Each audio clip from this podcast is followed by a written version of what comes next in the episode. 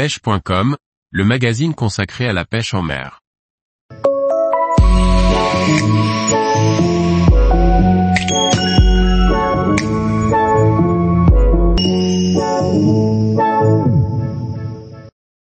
Fluorocarbone ou nylon, quel bas de ligne pour la pêche en mer?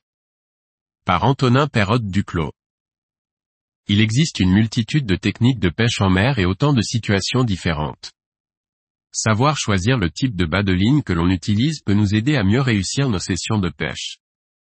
Alors nylon ou fluorocarbone La pêche verticale, qu'elle soit pratiquée aux appâts ou au leurre, permet de toujours avoir une bonne tension dans la ligne. Certains poissons comme le denti ou la dorade grise, qui possèdent des dents coupantes et qui ont tendance à chercher le fond, sont les pires ennemis du nylon. Le fluorocarbone, grâce à sa résistance à l'abrasion, limite les risques de casse ou de coupe. Toutefois, lorsque l'on pêche avec des leurres appâts comme le ténia ou le madaï, il peut être intéressant d'utiliser du nylon pour garder un maximum l'action naturelle de notre montage dans l'eau. Certains poissons comme le pagre, qui se trouvent majoritairement sur des fonds sableux, ne nécessitent pas forcément un fluorocarbone puisque les hameçons des leurs appâts sont généralement en tresse à assiste et les dents du poisson ne sont jamais en contact avec notre bas de ligne. Le nylon va également amortir les coups de tête violents et éviter de casser trop fréquemment.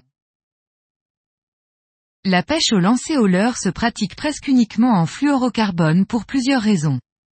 Que ce soit du bord ou en bateau, les poissons ont facilement l'occasion d'aller chercher le fond pour s'y frotter et casser le fil. Les écarts de tension lors des animations peuvent également laisser les poissons aux dents acérées engamer notre leurre et toucher le bas de ligne.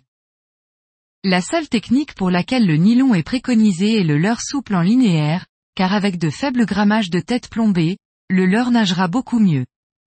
Le linéaire permet également de toujours être en tension et donc d'éviter que notre leurre soit engamé. Lorsque l'on pêche depuis un bateau avec un vif ou à la traîne, certaines particularités du nylon ou du fluorocarbone peuvent être intéressantes. La traîne classique avec des leurres plongeants est généralement utilisée pour les poissons pélagiques tels que la pélamide ou le maquereau.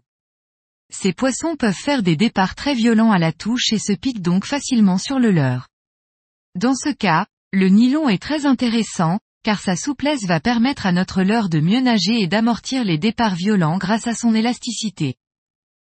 Pour les pêches de gros poissons au vif, comme le thon ou la céréole, le principe est le même.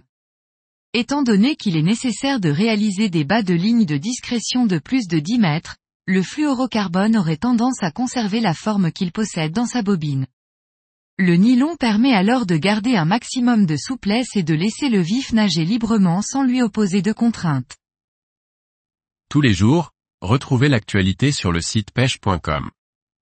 Et n'oubliez pas de laisser 5 étoiles sur votre plateforme de podcast.